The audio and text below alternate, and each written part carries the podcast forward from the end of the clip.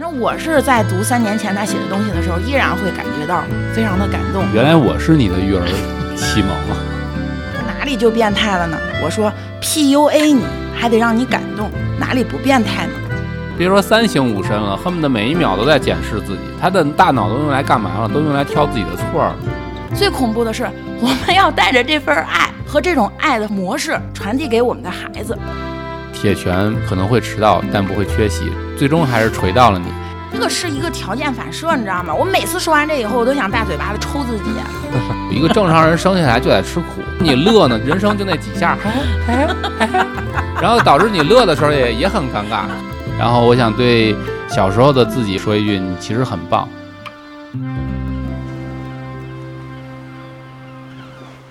欢迎回到我们就那么一说，我是老佳，我是老蒙。啊，今天呢，咱们想聊一下这个关于鼓励和赞美的话题。这个话题呢，我主要是想分两个部分。第一部分呢，就是说一说我和老蒙从小到大的一些成长经历。啊，我们是不是生活在一个被鼓励、被夸奖的环境里啊？我们有没有很擅长去鼓励和夸奖别人呀？等等。然后第二部分呢，我是想讲从我和老蒙作为爸爸妈妈的角度来讲，我们对老麦。就是我们对于孩子是怎么夸奖和鼓励的，也想呢再说一说正确的夸奖和鼓励孩子呢，是能给孩子的成长过程中起到非常积极的作用的。嗯，我就先给老蒙提两个问题啊，你这两个问题可以分开答，也可以一起答，好不好？也可以不答。第一个问题呢，就是你从小到大的成长环境里，包括你的学校环境，还有你的家庭环境，你是不是经常得到鼓励和赞美？啊，第二个问题呢，是你是不是一个善于鼓励和赞美别人的人，或者说你是不是会很经常、很轻易的去夸奖别人？如果是，为什么？如果不是，又为什么？我觉得我不是这样的，我也认为我的同学身边的环境很少有不是我这样，基本上大环境都是这样，大家都在听到最多的就是骄傲使人落后，虚心使人进步。都是那么一个样，就是再好你也要说自己不好不好不好，一直一直是在一直是在打压，就是父母在打压你，你自己也习惯的跟着他们一起打压你自己。但是我听到最多的我父母的表扬，一般都是当着我表扬别人，就是你看看人家谁，你再看看谁谁谁，就是表扬很少有，就哪怕是老师表扬一个同学，都不能当面说今天你表现的特别，都不是说你表现的好。他得是骂另外一个同学的时候说：“你看谁谁谁那同学，人家怎么怎么着。”就是我，我有一次是这样被表扬过，所以我都记着。就是我人生当中从小到大，呃，不论是同学也好，还是这个老师也好，还是来自于父母也好，对我的表扬，我甚至都能记得住。甚至都能说得出来当时的情境，你就知道这个东西对于我来说有多么的稀有，多么的罕见。那可能听众朋友听到这里会觉得你应该从小到大不够优秀吧，所以你接触到，所以你被夸奖的时候，后来就真的，后来就真的真的不优秀，就真的虚心了。对啊，我就是真真实虚心，就是，所以我实际经历告诉大家，虚心并不能使人进步，有可能就真的虚了，就虚的可能不光是心，哪里都虚了。就我我我一年级的时候是全年级的第一名，那你那时候得到了校长的表扬。后来他们就一直让我虚心嘛，后来我就 就做照做嘛。第二个问题是我我擅不擅长？我觉得你这问题问的有问题。你想，我如果生活在一个游泳吧，游泳这个技能，我如果从小大家都特别会水，然后我也就跟着一起。就哪怕泡水里泡着，我也得会游。但我从小到大没见过水。然后你问我你会游泳吗？我说我没下过水。你我不知道怎么回答你这个问题。肯定是没有啊，肯定是特别不善于，而且也不善于自我激励、自我鼓励。就是更多的是第一反应是自我怀疑、自我质疑，就跟神经质一样。我觉得，我觉得这个东西是非常可怕的。就所以都不是。其实我们今天，我觉得今天要聊的这个东西都不应该是什么表扬、鼓励什么的。而是停止打压，停止去按这个孩子，把把孩子头往下按。我就觉得这种一直打压 PUA 这种东西，这么做的核心目的其实是为了更好的控制，更好的管理。就是你要听话，你不要当出头鸟，你不要就就嫌你能，就是你要听我的命令。就你你什么都不行，你离开我，你什么都不是。大概有这么一个背后的动机。当然，我不是说全部啊，有一些人真的是这种驯兽师的心态。就是我打你两鞭子，其实就是为了让你老实。甚至我有一个亲戚曾曾经不是跟咱们当咱面说说别让孩子上这么好的学，这样他就瞧不起你，你就管不了他了。这是他原话，这是他原话。你看，他就当然他人家说的非常客气，说的没有那么言辞激烈，但是实际上背后的这个逻辑就是这样的。他为什么不能让你自我感觉太良好？如果你太良好的话，他默认为你会反过来。这样像我那样弄你一样，你来弄我，我不想让你弄。就他们认为人与人之间的关系只有弄和被弄，互弄，对 互弄的关系，就是我如果不弄你，你就得弄我；我如果不给你跪下，你就得给我跪下，就必须咱俩不能好好站着说话，不能，就没有这个东西。所以他们的这个再往后挖的话，可能就是这些东西了。嗯，啊，他的根儿是这么来的，所以他才会这么对你，是因为他没有人与人之间的平等关系，没有平等关系。就是不是上就是下，这个就比较可怕了。所以，所以他倒推出来的就是他一定会那么对你，因为你俩是不平等的。你就是即便再优秀，比他优秀好多，他就是夸你，他也不会当你面夸你，他会拿着你跟别人吹牛的时候说这个，往自己脸上贴金的时候，他提到你全是夸你的好话，但你永远别想听，你只能偷听到他夸你。就我记记忆当中，我父母夸我。永远不是对着我夸，永远是我偷听到他跟别人说话的时候提到我是这样的。然后，但是很多人因为这个事儿还感动，我就特别不能理解，就这种话为什么对他感动？他说：“哦，原来我的父亲这样看重我，原来我的母亲是是，原来他是爱我的，他他没有否定我，不是感动，他只是不希望我骄傲，他只是不不希望我太自大而落后。那个不叫感动嘛？怎么讲？在你极度缺乏安全感的时候，那个能给你一点安全感。”就是你现在已经处于一个非常担心、害怕你的父母可能不是真的爱你，或者是说你很担心你的父母因为你不够优秀而不喜欢你的时候，这时候你啊，比如说偷听到父母跟别人说我的孩子其实是很优秀的，这时候你就放心了嘛，就觉得哦，原来我的父母他是爱我，那其实不是感动，那是一种放心。或者他悄悄的一直不肯定我，然后但是他悄悄的可能在收集我的成绩啊，什么贴贴个贴个什么，把我的那个文章都剪下来贴在他那个本本里，然后这那，我觉得好变态啊！在我看来，我这是我控制不了我自己，我真的觉得好变态啊！OK，我我我完完全无法理解这种，就是如果我对你有感情，但我完全不跟你有表任何表达，甚至反向表达。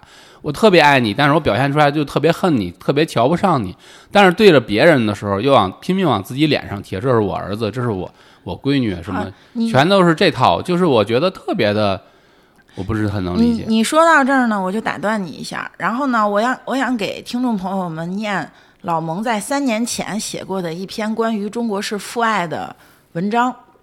嚯我还写过这个呢。对对对，你没想到吧？是我翻出来的。我随便念其中的两段，我就不念整篇了，因为整篇比较长。请注意这个时间点啊，是三年前以前，也就是说老麦小朋友才两岁多。老蒙说，我看了一个视频 UP 主聊中国式父爱的视频，他说父亲从来不夸他，说句嗯还行就已经是最高的赞赏了。说他现在对自己的女儿也是这样的。说从来不轻易的夸他女儿，也让他女儿知道我的夸奖不是廉价的。又说中国式的父爱呢是含蓄的、深沉的，跟西方人的完全不一样。你很少会看到中国的父母会拥抱自己的子女，说孩子呀我爱你，也几乎看不到成年的子女会对自己的爸爸说爸爸我爱你。这个视频 UP 主呢还在视频里聊到了中国历来讲究严父慈母。父亲扮演严厉的角色，呃，可以怒形于色，但不能喜形于色。他还提到了朱自清的背影，说感动了无数读者，因为大多数人的父亲呢都是这样的，说的少，做的多。视频呢有五百多条回复，绝大多数呢都表示感动，表示年纪大了就明白啊父母对自己的用心和爱。怎么说呢？我不想要这样的父亲，我自己也不想成为这样的父亲。我每天都要鼓励和赞美我的孩子，对他说一遍又一遍的“我爱你”，这既不廉价，也谈不上珍贵，这就是我对孩子的爱，非卖品。所谓含蓄的、深沉的父爱，是我所不能理解的。爱很丢脸吗？表达爱意很丢人吗？在我看来，这和正常人完全不同。怒形于色而喜不形于色，是精神健康出了问题吗？家长对孩子难道不应该反过来吗？高兴了就尽情的和孩子分享快乐，生气了就尽量的不要对孩子发脾气，不是吗？好，我就读到这儿，剩下呢就不读了，因为是后面呢是更加感动以及言辞更加激烈的，我觉得可能有一些听众朋友就接受不太了了。就是读到这儿呢，反正我是在读三年前他写的东西的时候，依然会感觉到非常的感动。原来我是你的育儿启蒙啊，我是你的启蒙老师啊。不不不，但是我当时呢，就是作为老蒙的老婆哈。妻子，我当时呢是转发了老蒙的这篇文章，然后我转发的时候呢也发表了一下自己的观点。我当时是这么说的：我说转发一条我老公写的关于父爱的文章，大家感受一下。找老公需要什么标准吗？我觉得没有什么具体的标准，其实就一条，就是正常人，有基本的情感能力和基本的爱心，别找情感残疾人，别找变态。啊，我当时用的是中式父爱等于变态，这个言辞有点激烈。那那时候我比较年轻，大家不要喷我啊啊！那时候我真真的非常年轻，我现在不会对变态了解不够深刻。然后我后面还说了，有人问了，这怎么就变态了？这哪里就变态了呢？我说 PUA 你还得让你感动，哪里不变态呢？嗯。然后我这条朋友圈点赞的只有我最好的朋友，其他人。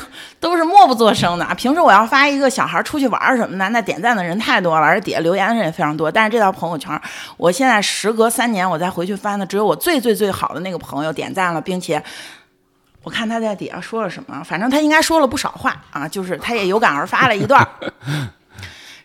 我想说什么呢？就是因为我们呀都是受中式教育长大的。或者说，我们都是受这种传统文化教育，式教育，我们都是受这种传统文化教育长大的，所以有的时候我们其实是有点身在其侧不闻其臭，就是你在里面待的时间长了，你。就不会感觉到这个东西是有问题的，你必须要跳出这个东西，或者是你接触到了更广阔的天地。没有对比就没有伤害。对，就是你接触了更广阔的天地，你接触了真正的健康的、有温暖、有力量的这种爱的时候，你才能回顾自己，你你才能觉得哦，我我好像得到的那个爱，好像跟真正的爱它是有一定的出入的。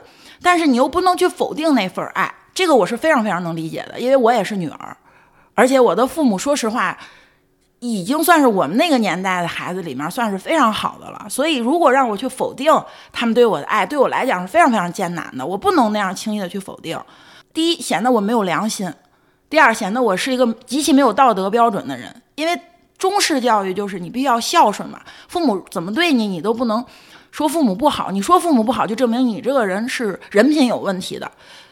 第三呢，就是基于跟父母之间的种种美好回忆。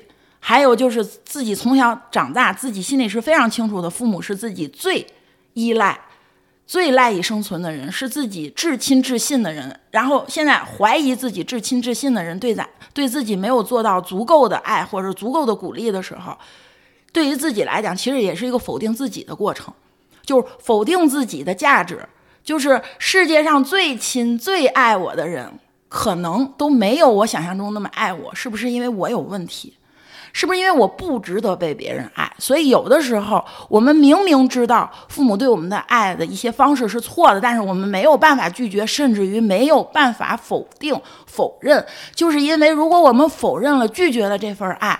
我们需要承担的道德压力、精神压力，还有自我否定的这种压力太大了，我们承担不起。所以，哪怕我们知道这份爱没有我们想象中的那么美好，但我们依然要接纳它，要承载它，要承受它。这都不是最恐怖的，最恐怖的是我们要带着这份爱和这种爱的方式和模式传递给我们的孩子。我们没有见过那种有力量、有温暖的那种正常的那种爱，我们也不知道如何去那样去对待我们的孩子。我们从小到大生活的环境呢，就是我们父母那么爱我们，所以当我们有了孩子，我们会不经意间就是复刻父母的那套东西去对我们的孩子，但是。当我们突然有一天回过头来看这件事儿的时候，会毛骨悚然。就比如说，我们曾经因为没有被鼓励、被赞美，然后得到了一些伤害跟痛苦。当我们去教育我们的孩子时，发现我们正在做父母曾经让我们难过的事情的时候，就用同样的方式去对待我们自己孩子的时候，我们那一刻是，我觉得就如果说一般性伤害是插一把刀的话，那一刻可能我们是会被十把刀插在自己身上，自己既是受害者，自己又是施害者，太痛苦了。所以这就是为什么我要开播客。我跟老蒙为什么做播客？其实我们两个人的语言表达能力啊，还有经历啊等等啊，就是都是非常有限的。但是为什么我们坚持要做播客？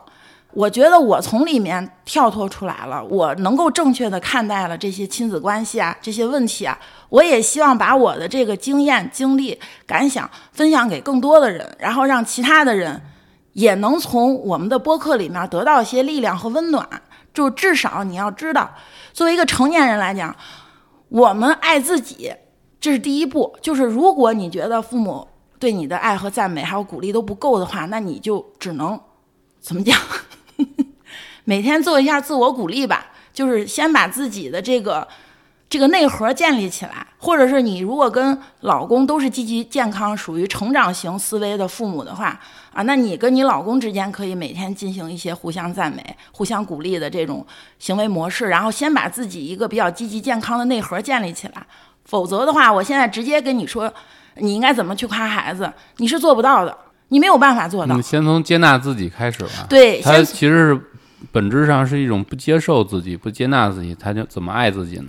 对，怎么讲？他永远像他父母上身了一样，他在挑毛病，挑自己的毛病。对对对对，每天都在，别说别说三省吾身了，恨不得每一秒都在检视自己。他的大脑都用来干嘛了？都用来挑自己的错儿。就是这个这个脑子已经坏掉了。说白了，老蒙说到这儿，我觉得说的特别好，我必须要多解释一句：有一部分追求完美、不允许自己出任何错儿的人，他的童年大概率是这样的一种情况，就是父母。或者是周围的老师啊，或什么，就是跟他特别亲近的人，鼓励的少，挑毛病的时候多。就是这人哪怕做到九十九分了，差一点儿，然后可能对方也得说：“你看，你要是把这点做好了，你就一百分了。”他永远不会反过来说：“哇，你太棒了，你已经做到九十九分了，就差最后一点儿，你就能拿一百分了。”其实同样的都是一个意思，但是角度不同，对于孩子来讲的感受完全不一样。我跟你这么讲吧。我人生从我生下来那一刻起到现在，我最集中的每天都被鼓励是，呃，是有过的，集中大量固定时间的鼓励。不会是你去那个那叫什么？是我在大一的时候，暑假期间去打了一份工，是卖保 卖保险。我就想说这个。晨会的时候，每天都要就是鼓励鼓励鼓励鼓励鼓励，就每天都是这一套。这就是大家对于鼓励和赞美的一个观点，就是这个背后一定是有目的的。鼓励和赞美的背后一定是操控的动机，就是你要操控我的时候才会鼓励。不不不，这个是一切的动作的背后都是操控。我打压你也是为了操控他他总觉得他总觉得这个东西是心怀不轨，就是你没事夸我，你一定是坏人吧？就他总觉得，其实就好像我们的。呃，视频底下留言，经常有人就是哪怕夸我两句，他最后也得给我找点毛病。就像你说的，他其实本质上说，他总觉得如果我不给你挑毛病，那我肉麻的夸你，看夸你就是肉麻。我只要夸你了，那就是我好像特特别虚伪，特别不真诚，特别就是表面那一套东西。对对对对，有的人是这样，有的人是这样，就是说我是羞于启齿夸别人的，因为我每次觉得我我想夸别人的时候，我就感觉别人会认为我是一个特别虚伪的人，特别假、特别假的人。哎，那要说到这个呢，我就可以说说我自己的成长经历了，就是因为我出生在一个父母都比较擅长夸孩子的这么一个环境里边。我爸妈就相对于我们那个年龄的那个父母来说，就算是属于鼓励式教育，不吝啬自己的赞美。对对对，尤其是我妈，我妈是属于那种一丁丁点儿。都不吝啬那种，就是而且你能感觉到他的真诚，他是发自内心的，他不是说我就是为了鼓励我女儿，鼓不是，他他就是觉得哇，你怎么这么小就能做这么好？我像你这么大的时候，我可不是这样的。你现在就是复刻了你妈的那对对对对对。然后所以呢，就是我是从小生长在一个鼓励式教育的家庭环境里，可是没有用。我们家庭虽然是这样的，但是学校不是这样的。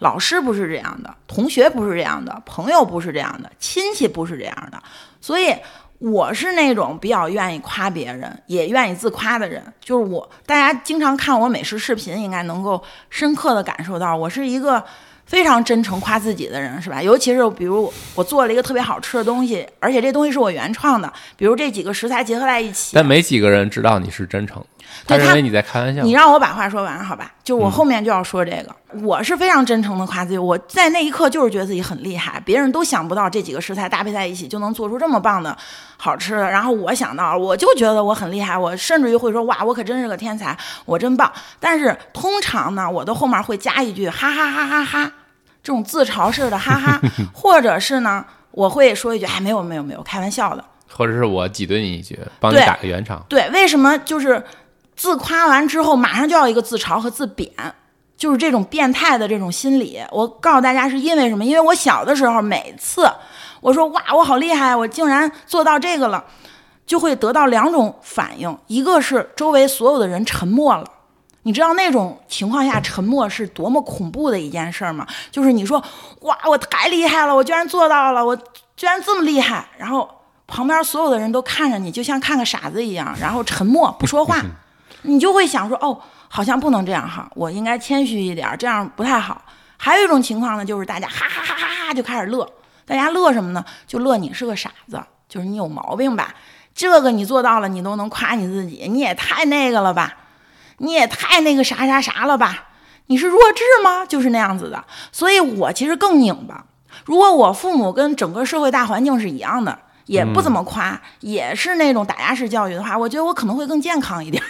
就是所以咱俩其实虽然年纪差几岁，但是大环境基本上都一样。都一样。所以呢，我的问题是什么呢？就是拧巴，就是我内心住着一个挺正常的小孩儿，我觉得就是自己做的好了，就肯定自己有什么问题嘛？嗯嗯但是，因为社会大环境导致的，如果你每次都这样的话，别人就会觉得你有问题，所以只能掩饰自己这种问题，所以就变成了一种很虚。就每次我哈哈哈，我觉得我是个天才啊，没有没有没有，开玩笑的，就一定要加上一句这个，心里才安心，否则会担心别人觉得自己有病。嗯嗯嗯，所以我想说的是什么呢？你的家庭教育虽然跟上了，但是整个社会环境没有跟上的话，你依然会是我现在这样的躲得过。左勾拳，躲不过右勾拳。，对，所以我就一直在说这种传统文化教育到底好不好？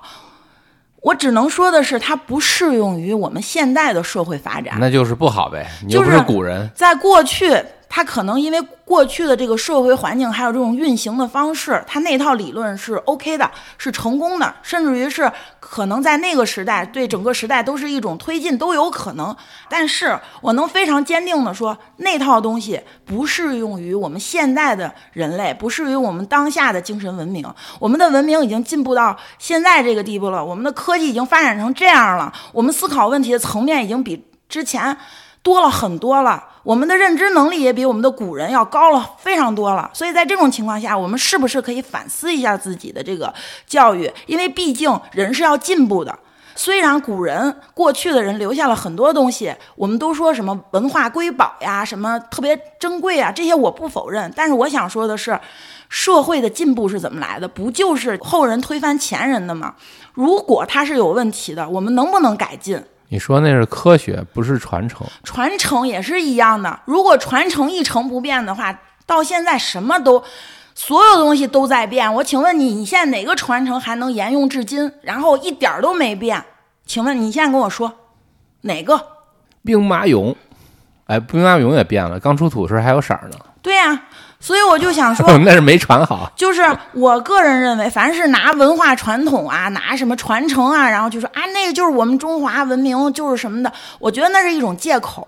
整个社会都在进步，文明也在进步，为什么我们那就是另外一个话题了，那个就是相当于文化遮羞布了。其实我还是坚持我刚才那个观点，都谈不到鼓励和赞美。你在那之前你就别打压就行。就别打压，你就其实这就离我远点儿就行了。就我不不求你，就是很尴尬的向我示爱，因为你要没爱就别乱试，你要有爱，你自然就知道怎么试，就别那么尴尬了，让我安静一点儿就行了，别老管着我就行了，就这么简单。其实我在这期播客里不光想聊父母跟我们之间的什么鼓励和赞美，我还想说朋友和朋友之间、同事跟同事之间、啊陌生人和陌生人之间，有没有这种正常的鼓励和赞美？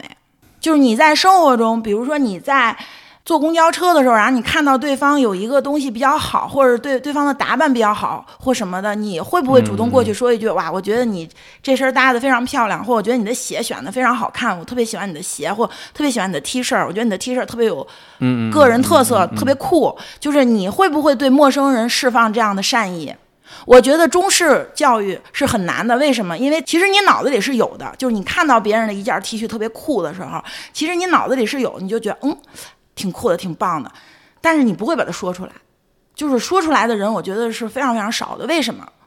我我觉得你说出来是有心理障碍的，就是你一旦要把这话说出来，就显得自己非常非常虚伪，或者是别有用心，他就总觉得你有其他的目无事的。献殷勤，无事献非奸即非奸即非盗即盗嘛。对嗯，所以我就想说这个，就是我在美国这么多年，我觉得我自己最大的变化就是可以毫无顾忌的去夸非华裔的人。对，因为我去夸华裔的话，我还是会有这个心理障碍，我会觉得人家可能会觉得我有什么目的，或者是人家觉得我有精神病是，不是又要卖保险了？对之类的吧。保但是健品我也不买。对，但是我夸其他的这个族裔的人，我就没有这个心理障碍，因为我觉得他们的文化就是这样的，他们是比较擅长这个的。你他们也不会觉得你这个人真虚伪，就是他们也不会因为我释放善意而反过来对我释放恶意。嗯嗯嗯嗯，就是我是我会觉得这个是安全的，就我确认这个环境是安全的，我才会做这件事儿。你看没没躲过右勾拳的人就有这种苦恼。对，除此之外呢，我还会对小朋友释放这种无尽的夸奖和赞美。对小朋友做这件事儿的时候，我是不分他是什么族裔的，他是华人小朋友也好，或者什么，他讲中文啊什么都都都没有关系。我对小朋友是特别容易释放这种赞美和鼓励的。但是我也逐步的发现，我的这种释放会给小朋友的父母造成压力，可能他会觉得这个人。就还是那句话，我觉得你们可能没有见过我是怎么夸小朋友的。我觉得可能如果你是小朋友的父母，你会觉得这个人怎么这么假呀？就这这第一次见面，或者是刚见面，就这么使劲夸我家孩子，这是有毛病吧？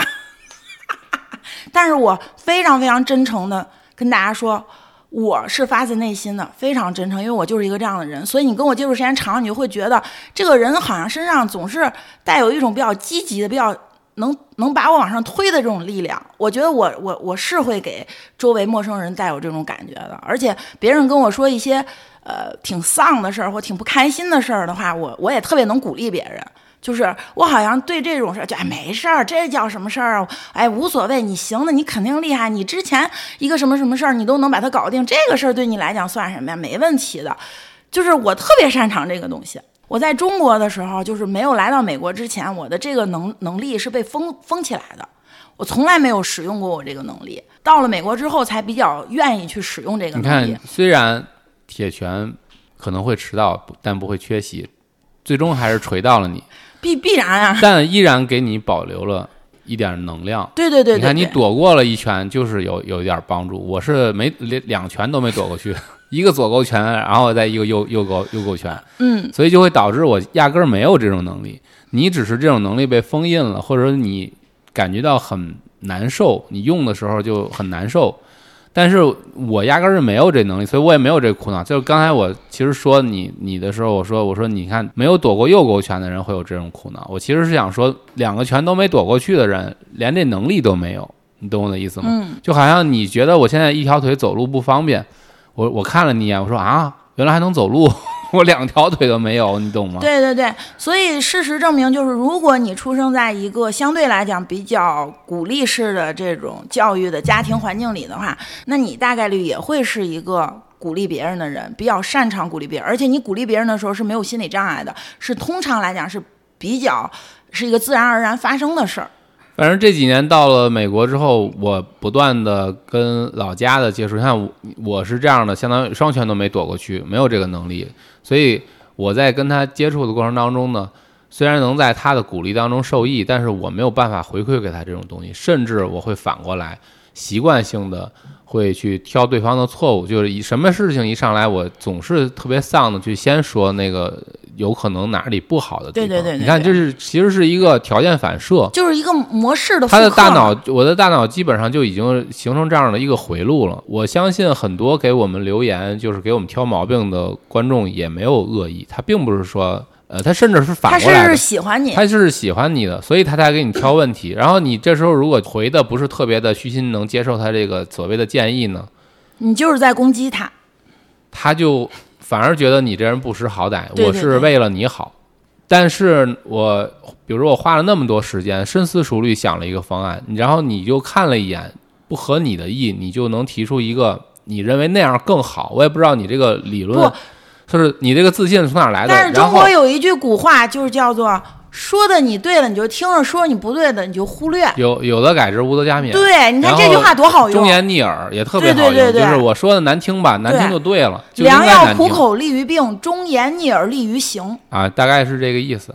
忠言不一定逆耳，可以不逆耳，太对了，没有必要逆耳，就是良药也没有必要苦口。我可以告诉大家的是，现代科技、现代文明，忠言完全不需要逆逆耳，好好说，客气的说，开心的说，一样能小朋友能听进去。有有用不没有用，跟苦不苦也，没关系了。良药现在也不苦了，啊也不苦了你凡是在美国有小孩的小朋友得病了，你都知道小孩吃的哪一个药是苦的。那就扯远了，就说这意思。我想表达的其实是我个人的这种困扰，就是我意识到我自己这样不对了，不好了，然后翻回来再审视自己的时候，就越来越觉得自己这样太不方便了。就是实际上你那一刻你是想释放的是善意，但是表现出来的永远是让对方不舒服的一个行为，这就是非常错乱了。我觉得接下来可以聊一聊，呃，你到了美国之后，嗯，感受到的那些所谓的文化差异带来的文化震撼吧。我觉得你可以聊，我觉得我还 OK，因为我是有一种 就是如鱼得水的感觉，我就舒服了。啊，对对对对对我是没有那种你其实错位感没有啥，你对就你说我到家了，对对对，就是我会觉得哦哦，这里的人是可以这样的。哎，他们都跟我差不多哈。对，就是他们是跟我就是比较怎么讲啊，就特别肤浅，就是自己做出一丁丁点儿的成绩，然后都要大喊大叫，向世界宣布自己很厉害。嗯，呃，对中国文化来讲，就会觉得你这不就是一种心虚嘛？你就做这么一点儿，你就要让大家都知道。对这个，除了对周围的人去表扬鼓励或者互相这样之外，他们也特别善于自我鼓励，就是这东西都是成体系的嘛。既既然你都夸别人都这么夸，你夸自己肯定更下得了嘴了。而而且我还想补充一句，就是我有时候其实挺恨自己的，你知道吗？就比如说别人夸我的时候，就别人说哇，你这个视频做的真好，或者你这个频道做的真棒，哎，我最近又看你视频，我觉得你视频又进步了，等等等等的时候，我都会下意识说，哎，没有没有没有没有，哎，没有没有没有。对啊，条件反射嘛。但心里最健康、最阳光、最有力量的回答就是，就应该是谢谢。我也是这么认为的，就完了。但是在放在中文语境里，你就一定得说一句：“哎呀，过奖了。”但是，哎，但是我。不是，但是我说啊，没有没有没有，这个是一个条件反射，你知道吗？我每次说完这以后，我都想大嘴巴子抽自己，就是我不想说没有没有没有没有。你现在十万的订阅量，你甚至有的时候都会想一想自己的频道有很多特别好的内容都没有被大家，还没有没有完全被大家发现，你甚至于都觉得你不止应该有这样的一个订阅量，你自己其实对你自己是有一个估量的，但是你不敢把这个话说出来。你说我现在就说出来了？你说我现在有十万订阅量，其实我觉得我应该是十二万、十三万，别人就会觉得哇，你这人好不谦虚啊！十万已经是就是你这人好虚伪啊！明明应该是一一两百万的。就很烦，就是你不能把你对自己的一个认识表达出来，你一定要谦虚。虽然这期播客我们好像一直在批评某一种行为，就是比如说你不鼓励别人，你不赞美别人，你我好像是我在批评，其实不是，大家都是从那个环境里成长出来的。时至今日，我现在对自己依然有很多问题，其实是我自己特别想改，但我改不了。就是我都恨自己，我不说了吗？每次我说完这以后，我就想大嘴巴子抽自己，我不想那样说，但是我就只能那样说，嗯，就我没有办法。二零一五年的时候，那时候刚流行玩这个宝可梦 Go、Pokemon Go 这个游戏，手机游戏，就是它要你到户外去，然后在线的那种怎么讲 VR 抓抓抓小怪物，所以你要到处走嘛。我跟老家也比较喜欢玩这个游戏，就出去玩。有一次玩的时候，就有一个，应该现在想想也就是十二岁左右的一小一小男孩，他骑着自行车抓那个宝可梦 Go，因为那样比较省劲儿嘛，能够比较效率高一点。我那个地方怪比较多，他刚好停在我旁边，然后他就在那儿自己嘟囔，抓住了一个，他说：“哦，this is new, I'm so proud of myself。”当时就把我给惊着了，我还特别我还当笑话跟老家去讲。但是这几年我就越来越反反过来这个味儿了，就是我就觉得我并人家那样是对的，你不应该那样嘲笑人家。对我还嘲笑人家，我我觉得就是相当于没腿的嘲笑有腿的。就当时我的想法很正常，就我觉得相信我，呃，我我这么跟你说，刚才我这么跟你说，你听到了这个呢，你可能也是这么想的，就是啊，这就 proud 了，这这就骄傲了，我这啥事儿啊？就你你你玩游戏，你抓个小怪物，你有什么好骄傲的？这有啥可可可高兴的？就是不值得高兴。就是在我们看来，我们高兴对于我们来说是一个奢侈品，我们需要高兴的那个点得是特别值得高特别高中彩票啦，才能高兴。呃，什么中状元啦，对，必须得是人生大事，我才能高兴一下。好像我吃苦是常态，就是你你你现在不吃苦，你将来得吃苦，反正你得吃苦，怎么着你就得吃苦。一个正常人生下来就得吃苦，然后你乐呢，就那人生就那几下，嘿嘿嘿嘿，然后导致你乐的时候也也很尴尬，就是哎，我可以乐了，终于可以乐了吗？我我现在乐，我我这么乐合适吗？就是已经是这样了，然后你没有办法为你今天早上起来看见树枝上落了一只你以前没见过的鸟儿高兴，你没有办法因为你今天吃饭的时候吃到了一个你没吃过的东西感到高兴，你没有办法高兴了，因为因为你觉得这些不周围人会，周围人会圈起来告诉你这有啥好好高兴会？嘲笑你吗。我我现在讲想想我我还笑话人家，诚心实意的跟你说，在你笑话他的那一刻，我内心是很悲伤的。对，是悲伤的，因为我我那个时候其实也不像现在这么成熟，我现在是能拎得清了。我那个时候也拎不太清。你想，二零一五年八年前，我我只是我只我我当时的反应就是，哦，这事儿不值得高兴，就是连我最爱的老公也觉得这事儿不 不值得不高兴。也不是说不值得高兴，高兴是我能理解，但是他 I'm so proud of myself，这就我就已经超出了我的认知了，因为我没那我知道么没没见识嘛，说白了第一次见，说哇还能这样，但是这几年越来越觉得不对味儿，就因为对照我之前的人生，我我觉得我白活了，我白活，人家十二岁就能够因为这种事儿 proud myself 的话，他如果将来做成了一个真正的事儿的时候，他这辈子都是一个挺直腰杆儿。抬头做人，跟人家对视，非常自信的一个人，一个健康阳光的一个年轻人。然后我看到人家的时候，我还笑人家说小题大做，我就是想说这个，所以悲哀就悲哀在这儿。我就是想说这个，我想说的是，在那一刻我的感受，我的感受就是这个事情是，原来这个事情是不值得骄傲的，就是我那一刻会认为，哦，否定的是自己，明白吗？就是我那一刻看到你的反应之后，我更加确定自己是错的，就这些小事儿是不值得骄傲的，哎，那那不对，你这不躲过一拳的人，反而被我给忽悠了。不是被你忽悠了，因为那个是八年以前，就是我思想也没有那么成熟，也是处于一个非常游离的状态，还比较听老公的是吧？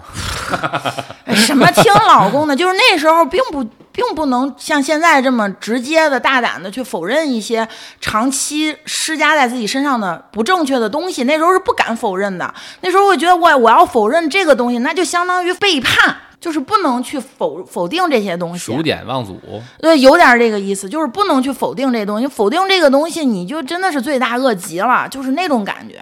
所以隐隐的觉得不对，但是又不敢说出来，所以总是把自己封闭在一个空间里，然后自己去想这些事儿，是这样的一个状态。行，好吧，那第一部分我们就先聊到这儿了。我们接下来呢就聊一下第二部分。第二部分呢就是我们作为父母应该如何呃去鼓励和赞美我们的孩子。就这里面呢，其实还是有一定的技巧。呃，有一些部分是来自于与生俱来的能力，然后有一部分呢是加上我们后天的一些技巧、一些引导。现在有三点要想要分享啊。第一点呢，就是要真诚，夸孩子和赞美孩子，你必须要出自于你的内心。我先给大家解释一下什么是真诚，真诚和诚实是不一样的。因为我每次跟别的爸爸妈妈说，我说你夸孩子你得真诚，他说我真诚了呀，我可真诚了，你画的真好，你弹的真棒。或者是跟你说，他就画的画的什么呀？我怎么夸不下去呀？我得诚实啊！我要发自内心，我就夸，我就得骂他了。我还特意的去查了一下什么是真诚，是指真心实意、坦诚相待，以从心底感动他人，而最终获得他人的信任。听明白了吗？这叫真诚。真诚是有一个真在那儿，这个真讲的就是真心。如果你不是一颗真心的去夸奖自己的孩子，你就没有办法做到让他真的感受到，哦，妈妈真的是觉得我这个东西做得好，或我这话做得好。你这非常的流于表面的话，反而会让孩子感感受到的是什么？是一种被忽略，是一种敷衍。小朋友在这方面是非常非常敏感的，他比成年人还要敏感。你是不是真诚的？通过你的语气、表情、你的眼神，他一下就能知道。当他觉得你是非常流于表面、非常敷衍他的时候，他的那种沮丧，就是那种失望，甚至于他可能会隐隐的觉得我的父母没有那么重视我，他们也没有他们嘴上说的那么爱我。所以，如果你真的没有办法真诚的去夸，你就不要夸了。你如果要夸他，我就期待你发自一颗真心的去夸，你是真的觉得他做得好，你再夸。接下来会引下一个问题，就是肯定会有妈妈说他画的真的很差，我真的不知道怎么他唱的真的很难听，对我怎么夸他呢？我给。OK，我我我给几个引导性的例子。如果他是第一次唱，你就跟他说：“你第一次唱成这样，我认为已经非常棒了。”他如果是第二次唱，你可以跟他第一次唱进行对比，比如说，我觉得你哪个细节、哪个地方你比上次音准了，或者你那个地方发音更稳定了，等等等等，你可以给他进行对比，让他知道他自己在进步。如果他一直都表现得非常平平，你至少还可以说你坚持了，对不对？虽然你做的没有其他小朋友那么优秀，但是你每天都在做这件事，你每天都在坚持，那妈妈相信你一定是非常热爱这个东西的。你有自己热爱的东西，然后并愿意为之努力，我觉得这已经超过了很多人了。怎么不能夸？你想夸的话，你一定能夸。你为什么不能真诚的夸？你要问问你自己。也许你就是我们之前说的那种，因为你从小没有被得到过这种夸奖，所以你已经在这方面是残缺的一个状态。所以你下意识的会忽略他的年纪，以及忽略他同龄人的，就是应该达到什么标准。你永远以一个完美的状态去要求他，下意识的就说你你给自己的一个台阶儿就是，我是为他好。这其实是能反映出一个人看问题的角度的。你看，你跟这些人说，你说你去夸夸孩子，他说太难了，他画的画我就根本找不出他夸的地方，画的太太差了，唱的歌也音太不准了，我真不知道怎么夸。但是你让他去挑这些人的毛病，他能挑非常非常多。就是就挑毛病是非常在行的，但是去找出一些特点或优点去夸他就夸不了。为什么？我可以明确的说，缺乏基本的同理心。如果你能非常顺畅的去同理他人，比如说你想到了这孩子的年纪，就像你刚才说的，想到这孩子的年纪，想到这孩子能力，每个小孩都有自己擅长和不擅长的事情。比如像老麦小朋友，他非常不擅长于数学。他更擅长的是，比如跳舞啊、画画儿这种偏艺术类的东西。但是对于数学啊什么的，就目前来看，他五岁的这么一个状态是这样。但是他将来会是什么样，我们不敢说。就是说，他现状就是他对数学这样的东西，他就相对来讲没有那么擅长。嗯，所以如果同龄小孩，比如说能做到五加五等于十的时候，老麦还不能。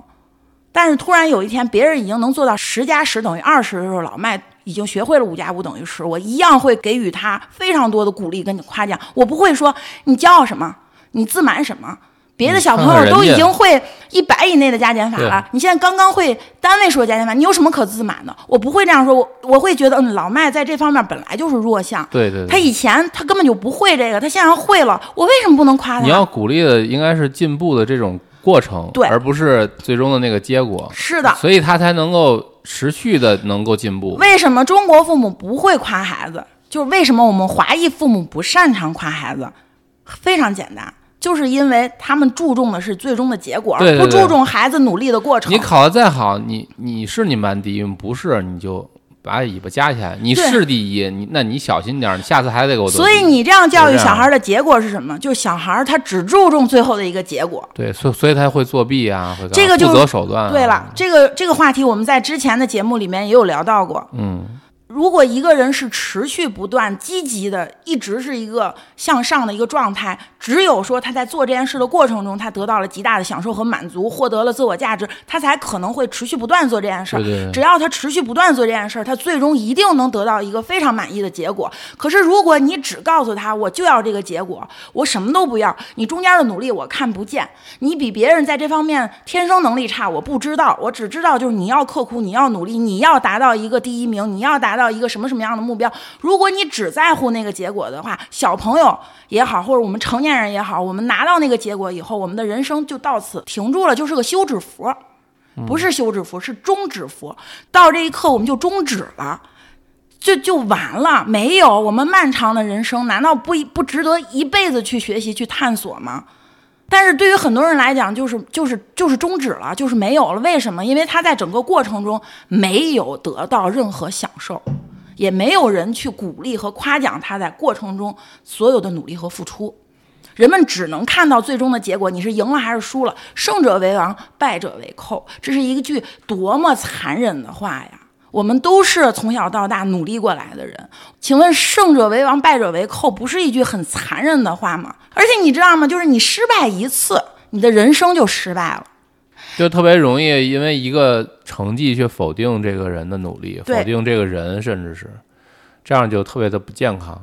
我一说到这些，我就特别激动，因为我自己也是受害人之一。接下来我要说第二点，就是不是表面的去夸真好、真棒就够了，因为刚才我说了半天，你应该怎么夸，要真诚的夸。那我现在就讲讲具体夸的方法。然后在我给大家讲具体夸的方法的时候呢，也会分享一些引导，就是你可以用夸的方式去引导孩子。举个最简单的例子，老麦小朋友画画，最初呢，他连圆都画不圆，画人的时候呢，只有眼睛，嘴呢就是一条线，鼻子都没有。嗯，然后逐步的细节就越来越多，现在头发、眼睫毛、双眼皮儿这些全都有了。这是怎么来的？我给大家讲，就是每次他画完以后，我先是给予真诚的鼓励，说：“哇，你画的太棒了，你这个怎么做到的？我像你这么大的时候怎么怎么样？”就类似这样的话啊，这种套路的话或什么的，反正就是你先真诚的夸，你从他身上，从他画的画里面随便找一个点，你先给他夸上去。完了之后呢，你就可以跟他讲细节，细节来自于哪儿？比如说，哇，我发现了啊，你这幅画这个人脸画的比之前圆多了，而且你一笔就画成了，之前你画半天你都画不了这么圆，而且我发现你这次眼睛画的好像里面有眼球了，你画的比之前更细节了，说明什么呢？说明你的精细动作越来越好了，说明你对人有一个基本的观察了。嗯，然后我就会跟他说，我说那你看看妈妈的眼睛，妈妈的眼睛除了里边有黑色眼球之外还有什么？然后他就看呀看呀看，我说你看是不是还有眼睫毛？他说哦对呀，我说对呀，我说如果你画眼睛的时候，下次把眼睫毛画上，这个人是不是显得就更加的生动活泼了，就更符合这个人的特点了？他说哦对呀，什么什么的，哎，下次他在画的时候，他就自动的把眼睫毛画上去了。如果你多给他几几个类似这样的一个鼓励式的引导的话，接下来他自己就会越画越细节，你都不用再给他引导了。他自己就会观察，哎，我觉得我这画的还不够细节，我我我得观察，因为我妈上次说了，说你要画人们，你得先看看他的眼睛，哦，好像这人还有眉毛，哦，他眉毛是一根一根的，哦，我那我不能用一根线去画，我觉得一根线去画不够的细节，那我那我就一根一根的把他的眉毛也都画出来吧，所以这样的话呢，他就会越画越细节。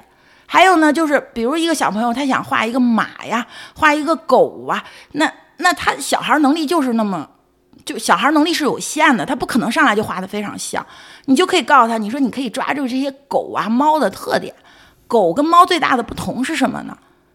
你想一想，哎，你想到了，那你就把它的特点夸张，它不就像那个东西了吗？你在引导他的过程中，实际上也是在帮他建立一个思考问题的思维模式。他时间长了以后，他再去画画，他就第一，他善于观察；第二，他知道找区别、找特点；第三，他可以发挥自己的想象力，包括颜色呀什么的，他加上自己的这个想法，他就越画越好，越画越成熟。这个就是鼓励式引导，这些其实都是技巧。我想说，你这么做的真正的核心是什么？是让他感受到了你对他的爱。可能我说到这儿，有的人不理解，说这这怎么就是爱？这不就是一种教育方式吗？不是，你可以换位思考一下，当一个人非常注意你的一举一动的变化，举个最简单的例子，很多老婆都抱怨自己的老公，我剪了头发他都没看出来，你是不是会觉得你被你老公忽略了？你是不是会觉得你老公没有以前那么爱你、那么在乎你？他都不观察你。但是如果你今天穿的是一个黑色的 T 恤，你明天还是一个黑色的 T 恤，这两件 T 恤里只有一个非常非常细节不一样的地方，你老公就看出来说：“哎，你今天换了一个 T 恤，你是什么感受？”你你老公可能是个深柜，你会觉得哦，这个人是在乎我的。所以，当你去夸孩子的细节和他这一次跟上一次进步的地方，你夸的越细节，他越能感受到妈妈、爸爸对我的重视。他们没有忽略我，他们爱我。爱的都是用具体的行动表达出来了，所以我们天天说我们要爱孩子，但是这个但是这个难点在哪儿啊？你知道吗？说出来说出来有一点没办法没办法接受，是因为很多父母其实真的没有那么爱孩子。你那个是极端的情况，大部分父母是爱孩子，只是不知道怎么爱。被封印住了，我们呃文化的锅可以甩给他们，就是这是传统传承的一个锅，所以是被父父母这这代人的这个方式呢给给驯化成现在这样，所以我们要呃站起来。要推翻这东西，所以我是跟大家讲这些细节，就是为什么要跟大家说要夸的细节越细节越好，是因为你越细节，其实给到的孩子力量越大，然后起到的作用也越大，孩子也越容易听得进去，因为他是能感受到爸爸妈妈是在时刻注视着我、关注着我、爱着我，他们是爱我的，所以他们给我提的这些建议也好呀，或什么也好，我是要认真去考虑的。这就进入到一个良性循环。对，但是我在这儿补补一个补丁啊，我觉得肯定有父母按你这方法去做，然后呢，孩子不接受这个建议。怎么办？哦，那我我再多说一句，就是肯定会有这样的情况，这个是你意识历史遗留的问题。就是今天我给大家分享的所有的育儿方式，它都是需要漫长的时间去慢慢的改善。如果你跟你的孩子的亲子关系已经微微可及，或者已经出现了一些问题跟破裂了，现在你要主动去修复的话，你需要花出的时间和付出的努力要比我多得多得多得多，你才能把这段即将破裂或已经破裂、已经没有那么好的亲子关系再。重新建立连接，你重新取得孩子跟你之间的信任，你重新让孩子觉得妈妈是真的在乎我的，你是需要花额外的时间和精力的，所以这绝对不是一次两次就能做成的。没有，这不是我想讲的，但是你说这也很重要。我想讲的是，你要意识到你给的是建议，他可以听，也可以不听。当他不听的时候，你的态度是什么样的？才能体现出你真的是爱他，你爱他，你要在乎他，你要尊重他，他也是一个人，他就是认为这个地方我应该用红色更好看，然后你就会会说这个地方怎么能是红色的呢？就是你既然没有人家那想象力，你就把嘴闭上，因为这是人家的画，你要这是人家的作品，人家爱怎么画怎么画。你可以说，我觉得如果是我的话，我可以这么画这么画。他听见了就听见了，听见了当没听见，你也不要说，哎，你听见没有？我让你改。这就有点耍流氓了。就我说的是这个，就肯定有父母听了你这说，哎，我给了他建议，他不听啊，他就是不听我建议。那是你的建议，不是你的命令。你如果要命令，你就直接命令就好了，不要打着爱的名义去搞人家。就这么简单，就是我说的所有东西都是避害，你说的都是趋利，咱俩就正好是是，因为你说的这个，我压根儿就没想到，为什么？因为老麦拒绝我的时候，我是完全不当事儿的。要我要补充一句，就是我在引导老麦的时候，也不是每一次他都听我的建议，他有的时候会说 “no”，我觉得这样不好，我就想这样，我说 “OK”。就是我是 很自然就说我说 OK，然后人家按照自己的这种想法做出来的这个画出来的画，有的时候会出乎我的意料。就是我们给到他所有的画都不会成为他的负担，因为你看，如果是我的父母给我一个东西，扔给我类似，哪怕是个建议，包装成再好的一个建议，其实也是个命令。对对对，是的。那意思，你小子要是不按我说的做，你就等着吧。你有你倒霉那天，就类似这种威胁的话太多了，而且甚至是你要不按我这听，你你你等着我的，就就是肯定有一个别的东西等着你。说白了，他所有给你东西都是包包装的特别好的一个命令。对，你如果当时不按照那个做，你就肯定会倒霉，所以你还是会乖乖照做，或者是有一种可能，你反抗了，你觉得这我受不了了，我就不听，但是你不听，你是有心理压力的，因为你习惯听了。他这时候给了你建议，你好像就觉得我对不起我父母，没有办法拒绝。我让我父母担心了，我让我父母生气了，我让我父母伤心了。我我我我是个不孝的孩子，我是不好的孩子，我是坏孩子，就变成这样了。就明明是一个，比如这事儿本来就是你自己决定的事儿，他给你一个所谓的建议，你不听，感觉好像你就这辈子就都被被诅咒了一样，你知道吧？这种就是特别不好的一个地方。这个当然就再聊，就可能跟夸奖或者说贬低这个没太大关系。我们下一期可能会聊分寸感或者边界感，聊这个的时候可以再把这个话题再再扯回来，再去说这个事儿。所以我还是要反复的强调，养育呢，它是一个整体。怎么讲？就是它需要你把每一个部分都做好，然后你的整体才能好起来。但是它又不需要你去特别的在意每一个细节。它是一个看上去很简单，但实操起来是一个很复杂的事儿。好，那我接下来分享第三点，快速的分享。第三点呢，就是提到了什么呢？就是有一些育儿书上会说啊，你要夸孩子，你不能直接说，只说啊，你做的真棒，你真优秀，你真好啊，你要夸细节，你要夸什么？就像我第二条跟第一条里边说的，你要夸细节，你要什么什么，所以导致有一些父母看了这些育儿书以后，就不敢再夸孩子，你真棒，你做的真好，你你画的真漂亮，不敢这样夸了，只能说哇，嗯、你真努力。你真刻苦，你通过自己的努力，你终于得了一百分儿。就是他不敢再说哇，你考一百分，你真棒，你真牛，就不敢这么说了。其实我觉得大可不必，我觉得这是一个误区。就这两样东西，它本身是不冲突的。你既可以夸他的细节，也可以真诚的表达你自己。就像我给大家说的第一条一样，你只要做到足够的真诚就可以了。因为我们每一个人都不是表达艺术家，我们在语言方面可能需要用一辈子去学习、去进步，我们才能把自己脑子里想的东西准确的表达出来。但是我觉得怎么做是不错的呢？就真诚、真实的表达你的真情实感，你把你的情感表达出来，这对孩子来讲也是一个莫大的鼓励和支持。但与此同时呢，你再给他一些细节上的鼓励啊或引导呀，两方面都是可以一起做的，没有必要特别的苛刻。我觉得我要是夸他画的特别漂亮，他以后就就完了，他以后就不努力了，不是这样子的。我觉得没有这么夸张。所以大家学东西也好看书也好，就要知道就写书的这个人的核心是什么，就不要偏离了，就是不要越做好像越极端了。我觉得那个就没有必要了。